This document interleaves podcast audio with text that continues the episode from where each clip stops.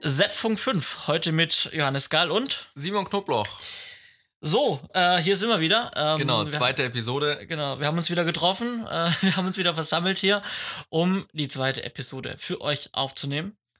Genau. Die letzte Folge habt ihr hoffentlich gehört und wenn ihr sie gehört habt, dann ähm, Schande äh, über mein Haupt, denn ich äh, habe wohl bei dem einen oder anderen Thema etwas zu, ähm, äh, zu gefühlvoll gesprochen und zu laut gesprochen. Ähm, das heißt, das hat ein paar Mal übersteuert. Das hatte ein paar andere Gründe, ein paar verschiedene Gründe, softwareseitig. Ähm, aber wir haben zum Glück immer ein Backup in unserer Aufnahme und ähm, deswegen hatten wir die Aufnahme dann zwar etwas, manchmal von mir, von meiner Seite aus übersteuert. Aber immerhin hatten wir sie, ne? Wir hatten das Backup immer noch, genau. Jetzt wird alles besser. Ähm, nicht früher war alles besser, sondern heute wird alles besser. Ist noch nicht mal Mai, sonst könnte man sagen, alles neu macht der Mai. Egal. das äh, habe ich noch nie gehört, aber Lass uns sagt starten. wahrscheinlich schon. Lass genau. Uns Äh, Simon, äh, du warst letzte, die letzten Wochen schon, ähm, wie letztes Mal schon erwähnt, viel unterwegs. Ähm, du warst schon wieder, du konntest dich von der Schweiz nicht trennen, du warst mal wieder in der Schweiz. Was hat dich in die Schweiz getrieben? Äh, ein Anruf auf dem Weg in die Schweiz hat mich nochmal in die Schweiz geführt. Das war ganz witzig, als wir ähm, zum Lötschberg-Tunnel gefahren sind, hat mich äh, ein Kunde angerufen und gemeint, ey, Sie sind doch gerade in der Schweiz unterwegs, wollen Sie nicht Ende April nochmal in die Schweiz, Ende, Ende März. Die, also ganz nebenbei, die Schweiz ist auch, ist auch sehr schön. Also. Definitiv. Also ich genieße jedes Mal die Autofahrten, auch wenn die langsam sind, aber die Landschaft ist schön. Nee, ähm, was hat mich da hingeführt? Hingeführt hat mich eine TV-Produktion mit acht Sendungen, ähm, mit dem äh, Dirigenten und Musikus äh, Herbert Blomstedt ist äh, ein schwedischer Dirigent, gebürtig in den USA, lebt mittlerweile in der Schweiz, äh, um genauer zu sein, in Luzern. Ähm, hat zwei Grammys schon gewonnen und ist 90 Jahre und immer noch auf der ganzen Welt unterwegs mit jährlich ungefähr 90 Konzerten. Wenn man das mal rumrechnet, das sind fast pro Woche zwei Konzerte. Also 90 Jahre alt Genau, der wird jetzt im Juli 90 oder im Juni, äh, macht aber 90 Konzerte noch im Jahr. Also 90 Konzerte im Jahr mit 90. Ja. Das hört sich nicht nur witzig an, das ist tatsächlich auch das ist ziemlich sehr spannend. Verrückt. Ja. Das ist ziemlich verrückt, wenn ich mir meinen Opa anschaue, der ist noch nicht ganz 90. Ähm, und ohne ihm zu nahe zu treten, aber er würde das wahrscheinlich einfach nicht mehr packen, weil er eben schon 90 ist. Ne? Aber der Herbert Blomstedt, super cooler Typ, der springt dann noch die Treppen hoch und runter, ist unglaublich. Ähm, ja, und das hat mich dahin geführt. Und anders wie wir es bei dem äh, Film am Lötschbeck-Tunnel gemacht haben, haben wir das Equipment nicht dort gemietet, sondern wir haben es aus Deutschland tatsächlich mitgenommen. War ein spannendes Unterfangen, weil die Produktion dann doch innerhalb von drei Wochen vorbereitet wurde und so weiter. Ähm, dass ich noch recht schnell per Ferndiagnose und ohne genau zu wissen, wie die Sendung aussieht, eine Equipmentliste schreiben musste. Hatte da glücklicherweise mit dem DOP vom, von dem Kunden äh, sprechen können, weil ich eben als, als freier DOP dann mit auf die Produktion gegangen bin. Ähm, haben im Endeffekt nachher zwei äh, bisschen größere Panasonic Camcorder mit dabei gehabt, äh, bisschen Licht und haben dann beim äh, Herrn Blomstedt zu Hause gedreht. Äh, ging insgesamt vier Tage lang. Äh, wir haben ein deutsches klassisches Musikstück kommentieren lassen von ihm. Das heißt, er hat seine Expertise als Dirigent und Musiker eben in dieser Sendung ja, mit einfließen lassen und eben jeweils einen Satz pro Sendung von diesem ähm, deutschen Requiem von, von Brahms äh, kommentiert. War ziemlich spannend, aber insgesamt ist der Herr Blomstedt ein super lässiger Typ. Man hat auf jeden Fall gemerkt, dass er ein Vollprofi ist. Ähm, also der hat uns eine Sendung am Stück durchgeredet. Das waren immer so zwischen 10 und 20 Minuten. Je nach Länge des Satzes, der dann danach gespielt wurde. Ähm, und das war super spannend. Wir waren ein Dreierteam, Redakteur, Tonmann und ich als Kameramann mit einem 90-Jährigen zusammenzuarbeiten, der so viel musikalisches Wissen hat, hat mich begeistert, dass er da einfach so viel Herzblut reinsteckt und auch so eine Leidenschaft hat und er eben da auch jetzt noch als 90-Jähriger so aktiv ist. Das hätte ich nicht erwartet, war super überrascht und es hat mich ziemlich beeindruckt und auch irgendwie so ein bisschen, ja, wieder eine neue Perspektive gegeben auf Dinge, die man erreichen kann, die man tun kann, ähm, wenn man eben Dinge tut, für die man wirklich brennt. Ja, Ah, genau, das war jetzt die Produktion, die ich Ende März gemacht habe. Die ist jetzt in der Postproduktion, soll wahrscheinlich irgendwann Herbst, Winter irgendwann ausgestrahlt werden. Ähm, und das war ziemlich cool, es hat Spaß gemacht. Wir waren vier Tage dort, ähm, haben dann pro Tag drei Sendungen gemacht. Äh, ja, also es war eine super coole Erfahrung auch wieder und ja, hat richtig Spaß gemacht. Also hat der Herr Blomstedt ähm, tatsächlich ähm, zwei Grammys gewonnen. Also nicht nur ein Grammy, sondern zwei Grammys gleich. Genau, richtig. Und das war ziemlich cool, weil am Ende, als wir uns verabschiedet haben, habe ich so mal ganz neugierig gefragt, ob er die zufällig irgendwo in seiner Wohnung rumstehen hat. und er hatte sie da tatsächlich bei ihm im Keller stehen. Im das, Keller? Ja, er hatte Hat man das nicht irgendwie in, einer, in, einem, in einem schönen äh, in einem, in einem schönen Glasschrank. Ja, das hätte ich auch. Also im Keller steht es in der Vitrine. Aber ich hätte auch erwartet, dass es irgendwie zu Hause steht. Aber der Typ ist so bodenständig und er schreibt halt diesen ganzen Erfolg nicht sich selbst zu. Er ist überzeugter Christ und schreibt es eben auch in, in gewisser Weise seinem, seinem Talent, das er geschenkt bekommen hat, von Gott zu. Ähm, und er ist super bodenständig. Also das war auch für ihn so, nicht, dass er es uns unbedingt zeigen will, sondern er hat uns gezeigt, weil ich danach gefragt habe. Okay. Und dann sind wir eben runter in den Keller und haben dann uns die Grammys angeschaut. Uh, und das war schon ziemlich cool, weil das kriegen wir in Deutschland nicht so mit, diese Verleihung. Also wir die Ergebnisse schon, wer gewinnt, aber nicht unbedingt jetzt haben wir, wir haben nicht so ein Ding in der Hand, das ist wie mit den Oscars, das gucken wir im Fernsehen an, aber so richtig so ein Ding mal in der Hand haben und mal wirklich zu schauen, wie sieht es aus und dann auch noch den Gewinner daneben stehen zu haben, äh, das war schon ziemlich beeindruckend und das war schon so uh, cool.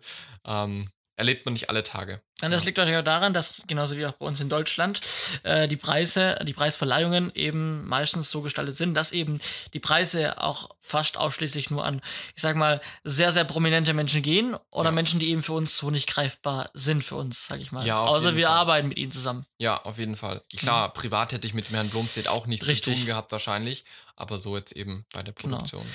Wir haben ja bei uns in Deutschland auch einige Preise, die mhm. verliehen werden, äh, regelmäßig. Wir haben ja. äh, aus den verschiedensten Bereichen, gerade am aktuellsten ähm, die ja, die Verleihung des Echos. Ja, großer deutscher Musikpreis. Äh, wir wissen noch nicht, wie es ausgeht. Es äh, steht mhm. bevor. Ähm, aber wir wissen, wer nominiert ist und wir haben so das eine oder andere vorneweg schon mitbekommen bezüglich des, der Echo-Preisverleihung. Ja, auf jeden Was sagst du denn zu der Nominierung? Gerade was jetzt so. Naja, also wir haben ja, wie schon erwähnt, wir haben mehrere Preise äh, in Deutschland. Ja. Wir haben die Goldene Kamera, was dieses ja. Jahr 2017 sehr, sehr auch interessant war, was ja, da passiert ist fort. Ähm, wir haben eben jetzt hier den Echo. Ähm, wir haben auch äh, überall gab es eigentlich jetzt, gerade vor allem dieses Jahr, aber es hat schon vor Jahren angefangen, den Aufschrei wegen den Nominierungen. Wir haben den Webvideopreis hier in Deutschland, wo es auch einen riesen Aufschrei gibt. Es gibt jetzt auch tatsächlich ein Online- goldene Kamerapreis. Also goldene Kamera online gibt es jetzt auch mittlerweile. Wir haben natürlich noch den deutschen Fernsehpreis, der genau. nicht mehr im Fernsehen übertragen der nicht Mehr, der ironischerweise nicht mehr im Fernsehen übertragen wird. ja, ja. Genau. Ja, ich sag mal, das, ich glaube, das sind so die drei großen, die wir haben, die mir jetzt spontan einfallen. Bambi gibt's noch? Genau, den Bambi, den, den dürfen Bambi wir nicht vergessen. Noch? Und den äh, goldenen Umberto, ne? Den goldenen Umberto. Den darf man natürlich ja, auch nicht Aber den gibt es leider nur noch äh, bis Sommer, bis Zirkus Halligalli sich von der genau, Bild ja. verabschiedet. Ja, ja, genau. Da sind aber immerhin Leute nominiert, die tatsächlich den Preis auch verdient haben und die auch irgendwie dazu passen, was ich bei den anderen Preisverleihungen nicht immer so gegeben finde.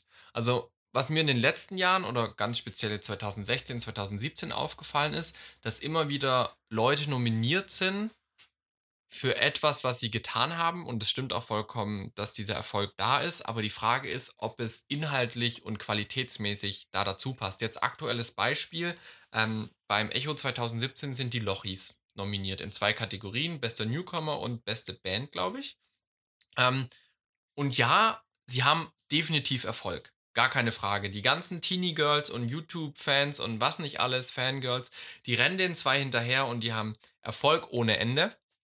Ähm, das stimmt auf jeden Fall. Die Frage ist aber immer nur, ist es wirklich das, was erwartet wird?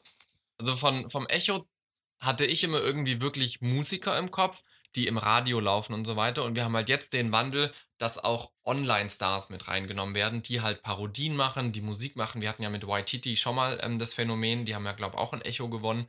Ähm, und da habe ich so ein bisschen ein Problem damit, weil gerade auch beim Deutschen Kamerapreis und diese ganzen Preise, die jetzt plötzlich auch YouTuber und, und, und äh, Webstars, Online-Stars äh, nominieren, frage ich mich so ein bisschen immer, ob das so sinnvoll ist oder ob die einfach nur nominiert werden, weil es eben für Publicity sorgt. Also da habe ich so ein bisschen den Zwiespalt, weil halt ganz oft die dann zum einen nicht gewinnen, aber natürlich die Reichweite dadurch, dass sie dann gewotet werden sollen, Publikumspreis und was nicht alles, was es da plötzlich für neue Kategorien gibt, ja, finde ich so ein bisschen schwierig manchmal, wenn wir es mal vergleichen mit einem Oscar zum Beispiel. Es würde niemals jemand von der Academy auf die Idee kommen, einen YouTuber für irgendeinen Videoblog oder für irgendeine Filmparodie mit für einen Oscar nominieren.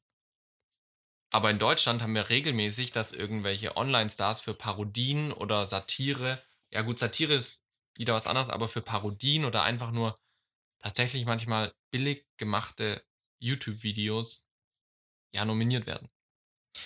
Und das hat ja auch ganz einfach den Grund, Grund sage ich mal, ähm, die Basis, ähm, dass es eben auch ähm, darum geht, dass diese Preise, die müssen relevant bleiben. Ja? ja. Das heißt, ähm, die Preise laufen schon seit Jahren. Die Preise sind damals auch gut gelaufen. Aber heute will das Publikum auch was anderes sehen. Das Publikum will nicht mehr nur, also das Publikum wird auch, klar, es wird immer älter, ja. Ähm, die, die jungen Generation, können sich nicht direkt mit den Preisen und die werden, also ich glaube, ich könnte in eine Schule gehen, in eine Schulklasse, könnte fragen, wer von euch, oder also wenn ich jetzt mal so im Alter von 13, 14, 15 mal so in eine Klasse reingehe und mal frage, wer von euch interessiert sich denn für den Echo, würden bestimmt jetzt sicherlich ein paar Hände hochgehen, weil eben vielleicht ihre großen YouTube-Stars jetzt dabei sind. Hätte ich das vor ein paar Jahren gemacht, wäre das, glaube ich, anders gewesen. Der für die junge Generation ist es, glaube ich, an sich uninteressant. Es wird dadurch interessant gemacht, dass eben gerade diese bei der Preisverleihung eben diese die zielgruppengerichteten Gäste eingeladen ja. werden, die im Endeffekt dann vielleicht auch nicht gewinnen, aber sie sind eingeladen und sorgen mit ihrer eigenen Community dafür, dass die eigene Community, die jüngeren Zuschauer dann auch dazu einschalten. Ja. Das hat man ja grundsätzlich bei den ganzen großen TV-Events durch die Bank durch. Also die RTL-Spendenaktion zum Beispiel, die hatte ja auch irgendwie letztes Jahr einige YouTuber mit dabei. Also ich habe Stephanie Giesinger gesehen, Sammy Slimani war da mit dabei, ich glaube noch irgendwer weiß ich gar nicht mehr. Klar, da ist es aber, da möchte man die Reichweite erhöhen, um möglichst viel Spendengelder zu sammeln. Das verstehe ich irgendwie und kann ich gut nachvollziehen. Aber wenn es dann halt wirklich um eine relevante Preisverleihung geht, wo wirklich Können ausgezeichnet werden soll und nicht nur wirtschaftlicher Erfolg, ähm, da habe ich dann halt Probleme damit, dass man sich wirklich nur darauf konzentriert. Was ich dafür aber jetzt dieses Jahr cool finde, was sie ja beim Echo jetzt neu haben, sie haben eine Fachjury. Und ich bin mir jetzt nicht ganz genau sicher, wie das Reglement ist, aber soweit ich es verstanden habe, ist, glaube ich, die Nominierung aufgrund von eben den Zahlen und nachher die Auswahl der Gewinner aufgrund von der Jury. Kann so sein, kann aber auch sein, dass ich mich total gerade täusche. Ich fände es aber schön, wenn tatsächlich nachher die, die Preisvergabe mit von der Jury beeinflusst werden kann. Weil wenn ein Preis nur noch nach wirtschaftlichem Erfolg bemessen wird, obwohl es eigentlich um Kunst geht, wie Musik, ja, um Kultur, dann sind wir wirklich nicht mehr ähm, bei einem Kunstpreis oder bei einem Branchenpreis, da sind wir einfach nur noch bei einem Werbepreis. Ja, und dann können wir uns irgendwie Werbefilm angucken oder einen Wirtschaftsfilmpreis oder sonst irgendwas, wo einfach viel Umsatz dadurch generiert wird. Ähm, und da kommen wir so ein bisschen zum, zum nächsten Punkt, finde ich. Dieses, wofür wird denn heute noch Musik gemacht? Gerade die Kategorie Musikvideo fällt mir da ins Auge, wo wir immer extremer Produktplatzierungen, Schleichwerbung und so weiter finden. Ja, also da gibt es ganz viele. Ähm, bis dem letzten das Video gesehen vom, vom äh, Jan Böhmermann. Ja, ich, das ist ein, ein Video par excellence, wer sich da mal ein Verlinken bisschen. wir in den Show Notes. Ja, wer sich da so ein bisschen mal äh, was anschauen möchte, wirklich ein sehr gutes Video, was auf seiner Art ganz äh, cool gemacht ist. Und da zeigt er einfach, dass in Musikvideos Staubsauger gezeigt werden und Mixer und, und sonst was nicht alles. Zuckerriegel. Ja, und, und einfach nur damit es halt gezeigt wird und das finanziert werden kann und nachher dadurch Umsatz generiert werden kann. Aber das hat für mich nichts mehr mit Musik zu tun, sondern mit, wir machen halt ein Werbevideo und platzieren da was für uns. Und da fängt es für mich an, wo ich sage, okay, dann wird eine Preisverleihung unglaubwürdig. Ja, und wenn wir uns mal überlegen, wer denn bei den Preisverleihungen gewinnt, das sind natürlich die, die im Radio laufen. Wenn man sich aber Klar. guckt, wer sind denn diejenigen hinter den Gewinnern? Also wer, wer ist denn die Industrie, wo die ähm, die, äh, ja, die Gewinner groß macht. Das sind natürlich die großen Musik, Musikkonzerne. Sind die Labels, klar. Genau, sind die, die großen Labels. da ordentlich Geld rein. Die sind zum einen, die stehen zum einen hinter den Preisen. Das sind zum einen die, die Preise mitvergeben. Zum anderen sind es die, die eben auch die Hand drauf haben, was bei uns im Radio läuft. Klar. So, und das heißt, wenn halt ein Label einen Künstler hat, ja, sei es jetzt ein Timensko, ja, ähm, oder Glasperlenspiel oder das, was halt gerade so läuft, ja, was, mhm. was halt so, ähm, ich sag mal, Pop, weil Pop ist ja quasi alles. Ja. ähm, da wird alles drunter, drunter gefasst, was so läuft äh, im, im, im Mainstream-Radio, sag ich mal. Ähm, dann sind sie auch tatsächlich die, die einen Künstler haben, die machen den Künstler groß, die bringen den Künstler dann ins Radio, machen ihn dort groß und natürlich gewinnt er dann auch bei den eigenen, bei den Preisverleihungen, die sie selber mit arrangieren, die sie selber mitvergeben, mhm. an ihre Leute natürlich auch. Somit haben wir halt Musik, die sehr einseitig ist, die ähm, seit ähm, Jahren ähm, über die gleichen Themen äh, sich abspielt, wo äh, ja über die, über die gleichen eintönige Art und Weise produziert wird. Ähm, aber sie gefällt natürlich den Leuten, weil die Leute hören es halt. Weil es ja, halt, halt gepusht wird in den Labels. Und ich glaube, was wir auch beachten müssen, ich glaube, wir dürfen den, den, den Musikern an sich tatsächlich trotzdem nicht ihr Talent absprechen. Und das fand Nein. ich beim Böhmermann so ein bisschen schwierig. Das ist aber halt eine Satire-Sendung. Er hat es so dargestellt, als hätten die alle gar kein Talent, auch nicht im, im Liederschreiben und sowas. Ähm, und das ist halt die Sache, wie du gesagt hast, so, wozu wird die Musik genutzt, wie wird das Ganze diese ganze Gerüst dahinter gebaut. Ja, wie ist denn die Musikindustrie tatsächlich aufgebaut? Wie funktioniert die? Und dann haben wir eben die, die Sänger, die da halt eben mit benutzt werden. Ja, und also Jan Böhmermann baut seinen Artikel oder seinen, seinen Beitrag hauptsächlich auf dem Max Giesinger au, äh, auf. Ähm, er wird damit ganz schön äh, ja, auseinandergenommen. Und ich will dem Max Giesinger überhaupt nicht seine Tiefgründigkeit eigentlich absprechen. Klar kann man über die Tiefgründigkeit eines Liedes äh, streiten. Das kann man aber auch überall machen. Das kann man auch im Film oder bei einem Gedicht oder bei einem Zeitungsartikel oder sonst was. Ähm, der Fakt ist aber halt, wie du gesagt hast, so, was steht denn hinter diesen Liedern, ja? Warum werden die gemacht? Beziehungsweise, wie werden sie nachher promoted und verbreitet? Ich gebe dir recht, der Max Giesinger, der hat schon sein, sein, sein, sein, sein, seine, ja, seine Vision und das, was er gerne, äh, mit dem, was er gestattet ist, was er, er ist mit der, mit der Liebe, mit, mit der Liebe zu Musik in das Geschäft gestartet und will das natürlich auch beibehalten und verkauft sich, versucht sich natürlich auch so gut es geht, so weiter zu verkaufen. Aber die Industrie zwingt ihn halt dazu, einfach das zu tun, was die Industrie möchte. So, ja. um das mal ganz kurz so zusammengefasst zu sagen. Ja. Und er muss halt das tun, was ihm die Industrie sagt, weil sonst hat er halt dort keinen Platz in der Industrie. Dann ja er wird halt rausgekickt. Ja, dann ja und, und da verschmelzt dann halt die Musikindustrie mit der äh, TV-Industrie, generell Unterhaltungsindustrie und dann ist halt tatsächlich, was will der Zuschauer sehen, wo können wir Umsatz generieren, wo können wir es vermarkten.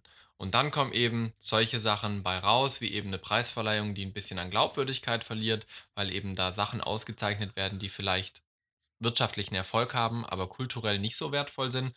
Äh, oder man hat dann eben halt Nominierte, die einfach nur für Reichweite sorgen. Ähm, ja. Aber das haben wir halt nicht nur bei TV-Verleihungen.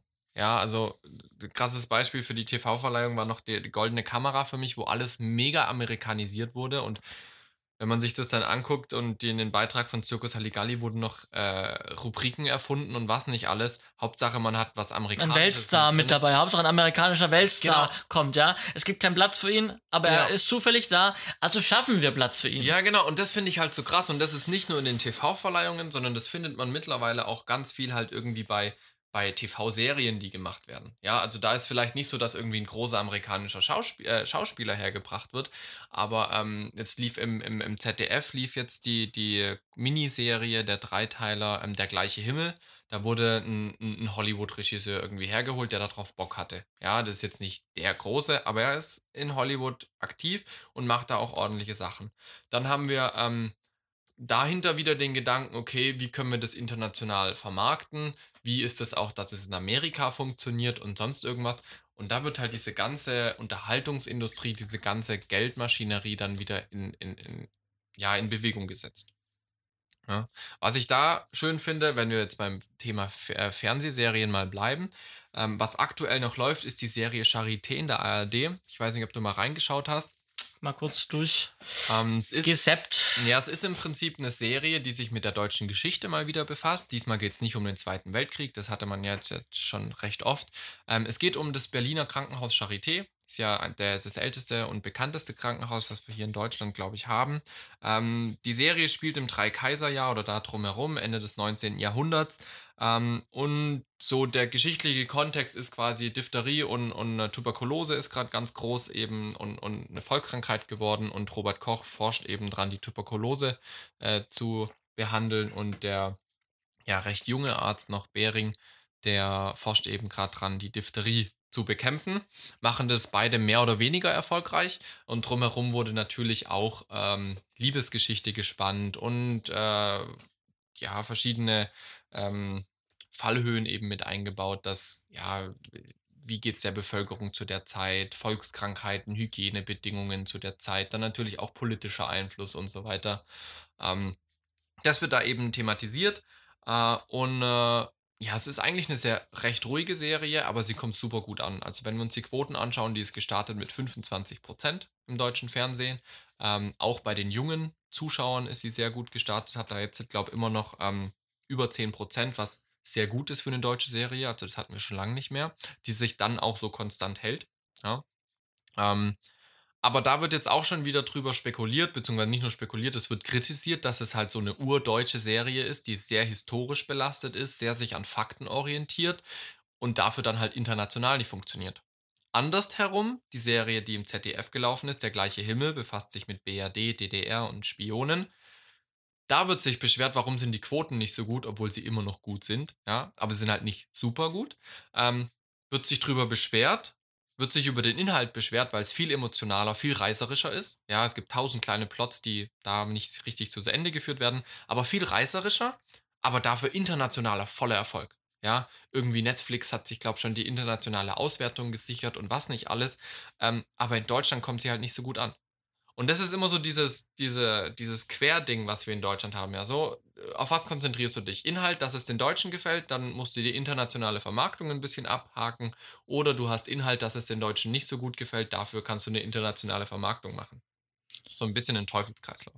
Ja, und ich meine, wir haben es ja hier in Deutschland, dass wir ähm, jetzt gerade über so Dienste wie Netflix und so weiter, über diese Streamingdienste, ähm, auch viele ich sag mal, hauptsächlich amerikanische Serien. Also die Serien werden, also ich finde es gerade eine Zeit, wo Serien sehr, sehr hoch im Kurs stehen. Auf jeden Fall, ja. da kommt ja irgendwie fast alle zwei Wochen ein neues Serie. Neues. Und vor allem mit diesen Streaming- Diensten wie zum Beispiel Netflix und Amazon Instant Video, ja, die ja jetzt ähm, ja mit eigenem Geld eigene Sachen produzieren, ja, dementsprechend auch so, wie sie es wollen, auch selber vertreiben können und in den Ländern, wo sie möchten und da eben auch sehr, sehr äh, ja, zielgruppenorientiert arbeiten können, mhm. ähm, weil sie eben auch einfach im Internet sind und einfach eine krasse Auswertungsmöglichkeit haben und ja. einfach noch besseren Einblick haben, wie Fernsehen ausgewertet werden kann. Ja. Aber das ist ein anderes Thema, wie Fernsehen ausgewertet wird. Mhm. ähm, auch sehr veraltet, aber ähm, da haben wir genau der Punkt. Es kommen sehr, sehr viele Serien gerade auf den Markt. Ähm, es ist sehr, sehr schwierig für eine Serie, dass sie erfolgreich ja, wird, die, die im Fernsehen entsteht. Genau. Ja. Wir haben jetzt ähm, das Glück im ZDF bezahlt von unseren Rundfunkgebühren, von unserer GEZ, ja. Also nicht alles ist schlecht, äh, was mit dem Geld passiert, was, äh, was an Rundfunkbeitrag jeden Monat gezahlt wird. Also es hat auch sehr, sehr gute Seiten, dass das Geld gezahlt wird. Ähm, wir haben jetzt eben diese wirklich erfolgreiche Serie im ZDF. Ähm, wir hatten ähm, Deutschland 83 von RTL. Ja, ja inter international super. Der super Erfolg. gelaufen. Kommt, kommt jetzt auch die zweite Staffel genau. demnächst. Ähm, aber halt in Deutschland an sich überhaupt hat nicht, nicht gut vermarktet werden. Ja. Ja, hat nicht gut, hat nicht gut gefruchtet. Ja. Aber war auch wieder ein ähnliches Thema äh, wie ähm, der gleiche Himmel. Der gleiche Himmel, genau. Ja, auf jeden Fall. Und ich finde es eigentlich ein bisschen schade, dass wir da so diesen Zwiespalt haben. Man muss einfach sehen, wir haben in Deutschland verhältnismäßig ein recht kleines TV-Publikum, wollen aber Produktionen machen, die mit Hollywood und, und, und Amerika mithalten können. Deswegen müssen wir sie nachher auch international vermarkten, dass wir die Budgets äh, dazu kriegen. Das ist, ich weiß nicht, ob das ein guter Kreislauf ist, in den wir uns da gerade verrennen. Es gibt natürlich aber auch keine Patentlösung, um das äh, zu, zu verhindern. Was ich aber ganz schön finde, wie bei dem Charité zum Beispiel, mir als junger Erwachsener ist so ein historischer Aspekt in der Regel verschlossen. Ja, ich bin kein Mensch, der sich in eine Bücherei setzt und irgendein Geschichtsbuch sich durchliest. Das wird niemand machen. Ja, ähm, und das finde ich ist eben ganz cool. In Deutschland ist eben diese, diese Historienfilm oder Hist Historienserie über die, die, eigene deutsche Geschichte sehr hoch im Kurs und kommt immer wieder gut an, vor allem wenn es eben nah bei den Fakten ist. Und das finde ich ist eigentlich ein sehr cooler Geschichtsunterricht auch für uns Deutsche, weil wir ganz viele Bereiche eben so nicht mehr mitbekommen. Die Charité wurde bei mir im Geschichtsunterricht, als ich noch in der Schule war, nicht wirklich erwähnt. Wir hatten Medizin im Mittelalter, wir hatten in der Biologie ein bisschen was über, über Pest und Cholera und solche Krankheiten, aber dass wir so eine krasse, krasse medizinische Einrichtung hatten, die wirklich Welt, Welterfolg damals gefeiert hat und ganz viel Grundsteine gelegt hat für die heutige Medizin, das kriegst du so nicht mit. Ja. Und das finde ich ist halt eigentlich ganz cool, ja. Ähm, und das ist so ein Nebeneffekt, den, den ich als Kulturgut sehr schätze, was wir bei uns im Fernsehen haben. Nicht zuletzt dadurch, dass wir eben die öffentlich-rechtlichen haben, die eben diesen Bildungsauftrag Richtig, haben. ganz genau. Ja? Ja. Und die eben dann mit dem Geld auch Ja. wirklich was Gutes auf die Beine Ja. stellen können. Ja, und wenn man sich dann Deutschland 83 anschaut, was ja eigentlich auch eine super Serie war, also es ist tatsächlich eine der wenigen Serien, wo ich mir die DVD sogar davon gekauft habe, ähm, die kommt halt in Deutschland überhaupt nicht an. Und da frage ich mich so, warum? Weil die war überhaupt nicht schlecht gemacht. Die hatte sich halt mehr so ein bisschen an, an vom, vom, vom Cineastischen mehr an Amerika orientiert, ja. Ähm, vom Bild kommt jetzt aber auch eine zweite, eine zweite Staffel, wird dann aber, glaube ich, auch online ausgewertet hauptsächlich. Ähm, Auf Netflix gibt's, glaube ich, meine ich, die erste Staffel. Ja. Ja. Ja, also ich, ich, das sind sehr viele, sehr viele gute Ansätze, die so am Aufkeimen sind, aber es wird halt, je nachdem wie die Machart ist, am Ende nicht vom, vom Publikum aufgenommen und dann versinkt ganz viel wieder. Ist aber eine allgemeine Problematik, die wir im deutschen Fernsehen haben. Dieses, okay, wie kommt's an, wie kann es verwertet werden? Vorbilder wie Game of Thrones und solche Geschichten, klar, die haben riesige Budgets, die haben aber auch ein riesen Publikum, allein schon in Amerika, ja. Allein wenn man nur Amerika nimmt, was die da für ein Riesenpublikum haben und Riesenbudgets auf die Beine gestellt bekommen, das kriegen wir mit unseren, sagen wir es mal, ich weiß nicht, wie viele Fernsehzuschauer haben wir in Deutschland. Ich schätze mal, also, wenn das, ich habe es hier rausgesucht, mit 8 Millionen waren wir bei 25 Prozent. Das heißt, wenn wir 4 mal 8 rechnen, dann sind wir bei 32, dann sind wir bei 32 Millionen. Sagen wir mal, runden wir auf auf 35 Millionen, wären bei uns die Fernsehzuschauer. Das ist ein Witz im Vergleich zu in Amerika. Ja, das ist ganz klar, dass wir da gar nicht die Budgets dafür herkriegen. Ja, absolut richtig. Ähm, beim Thema ähm, Budgets. Budgets hängen geblieben. Ähm, hat sich auch ähm, bei uns hier in Deutschland ähm, ein bisschen was verändert. Ähm, Ja. Äh, es hat sich ein bisschen was getan. Denn es gibt verschiedene Wege, wie ich ähm, mir einen Film finanzieren kann. Filme sind teuer. Also, ne, Filme sind teuer, darüber brauchen wir nicht streiten, Film zu machen. Das weißt du als Kameramann, das weiß ich als Produzent. Und jetzt gibt es verschiedene Möglichkeiten. Wie hole ich mir Geld ran, wenn ich einen Film machen will? Ich kann zum einen mir den Film selber versuchen zu finanzieren. Aus meinem eigenen Kapital. Was schwierig wird, wenn der Film ein Spielfilm wird oder ein Kinofilm werden soll, ein ganz großer. Ja, also wir rechnen da in Deutschland mit Budgets zwischen, sagen wir mal, 5 und 7 Millionen Euro für einen Kinofilm à la Genau. Till Schweiger Genau. oder sowas. Das heißt, wenn ich ihn mir nicht selber aus meinem eigenen Kapital finanzieren kann, dann habe ich die Möglichkeit, vielleicht noch zu einem Verleiher zu gehen oder zu einem Fernsehsender, die sagen, okay, das Drehbuch hört sich geil an, wir werden das Ding nachher vertreiben für dich, Mhm. ähm, dafür strecken wir dir das Geld schon mal vor. Die andere Möglichkeit wäre Crowdfunding, ich kann die Leute um Geld bitten, aber auch sehr schwierig, da äh, Crowdfunding ist zwar sehr, sehr gut und erfolgreich, aber eher in anderen Bereichen. Ich würde Ja. sagen, eher so in dem technischen Hardware-Bereich, äh, Crowdfunding ganz gut. Im Film hat sich in der Vergangenheit gezeigt, schwierig, ähm, aber nicht unmöglich. So, ja, äh, muss man trotzdem auch mal äh, nochmal so zu sagen. so, oder ich äh, hole mir Filmförderung. So, und da gibt es in Deutschland die, den Deutschen Filmförderfonds. Genau. Abgekürzt DFFF. Super kompliziert, aber so heißt das Ding halt. Ja. Und äh, ja, vor zwei Jahren hieß es noch, der soll abgeschafft werden. Da war unser Finanzminister irgendwie nicht so begeistert von Kultur. Ähm, jetzt ist aber überraschenderweise tatsächlich Anfang des Jahres dieser Filmförderfonds um die doppelte Summe erhöht worden. Das heißt, wir haben jetzt statt, was war statt 35, nee, gar nicht, statt 75 Ich find- Millionen haben wir jetzt 150 Millionen im Fonds.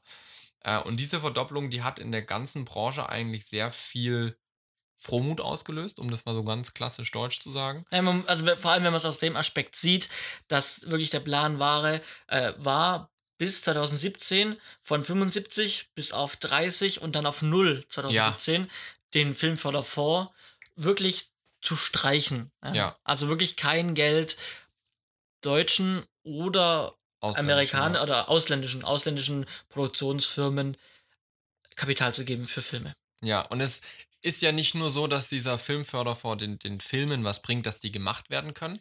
Das ist natürlich ein Punkt. Das andere ist natürlich aber auch, ähm, wenn in Deutschland es Förderfonds gibt, dann werden natürlich auch mehr Filme in Deutschland gedreht, was der gesamten Wirtschaft gut tut. Man muss sich ja überlegen, wenn ein Film in Deutschland gedreht wird, die ganze Logistik, die da dahinter steckt, braucht ja sowas wie Catering, es braucht was wie Übernachtungsmöglichkeiten, es braucht irgendwelche Genehmigungen, es braucht Arbeitsplätze und Arbeitskräfte.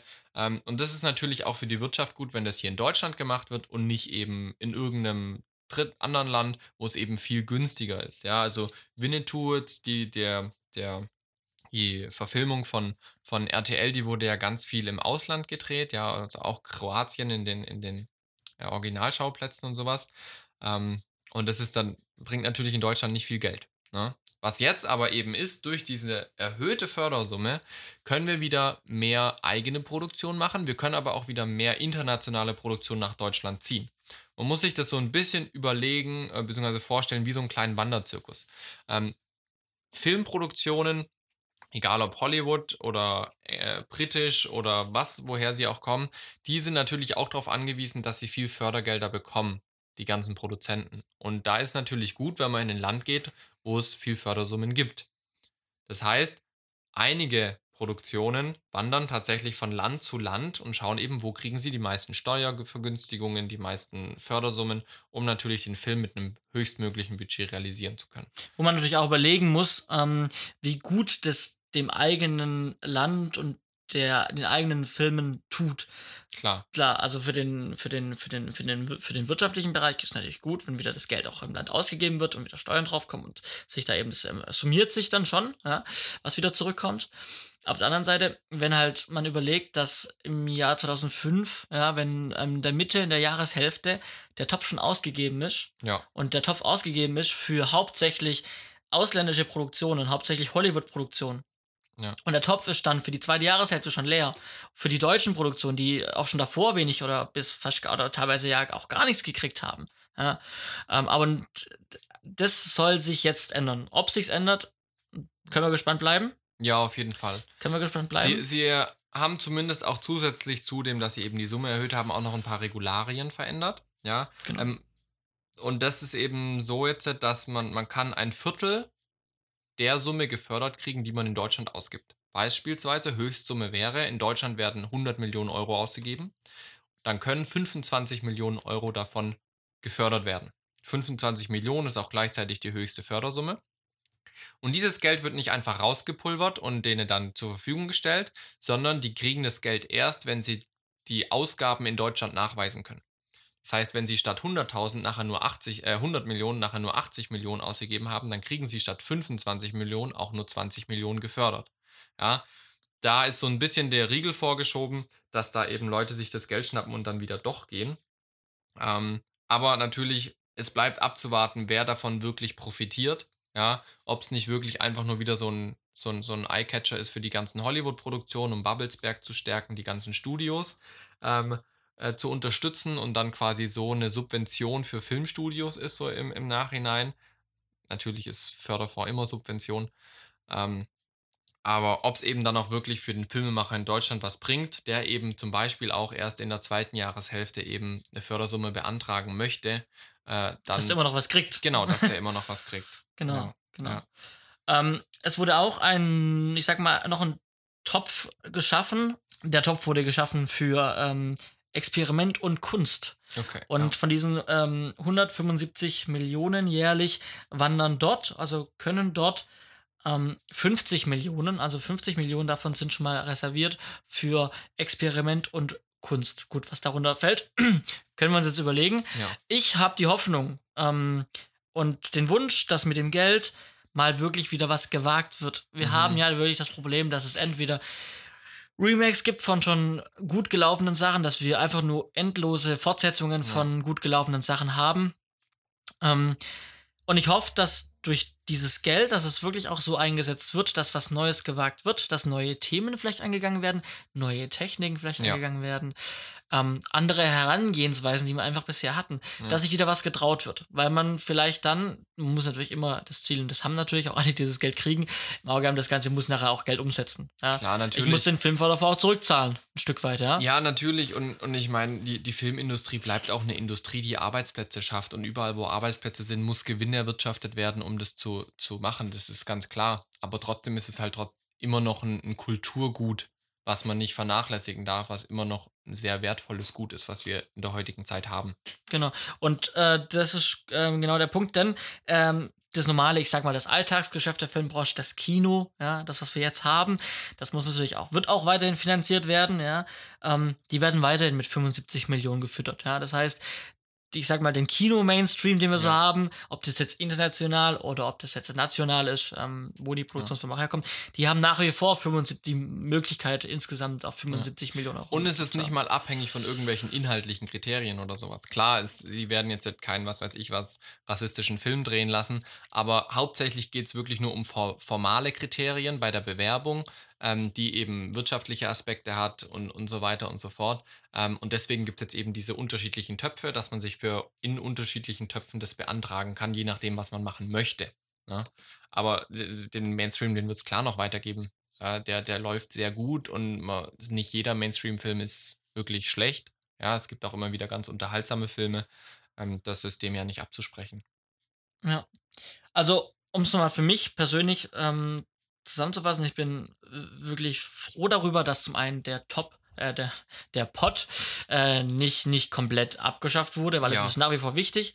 Ich, im Gegenteil, ich bin jetzt sogar sehr, sehr glücklich darüber, dass wir jetzt das Doppelte an, an Möglichkeit an Budget haben mhm. und wirklich, ähm, dass es eben eben auch für den für verschiedene Bereiche jetzt verschiedene also detaillierter Töpfe gibt und auch für andere Bereiche wie jetzt nur den Experimentalbereich, damit da vielleicht mal versucht wird, mal was Neues zu kreieren, was halt wirklich dem Kino und dem Fernsehen so fehlt.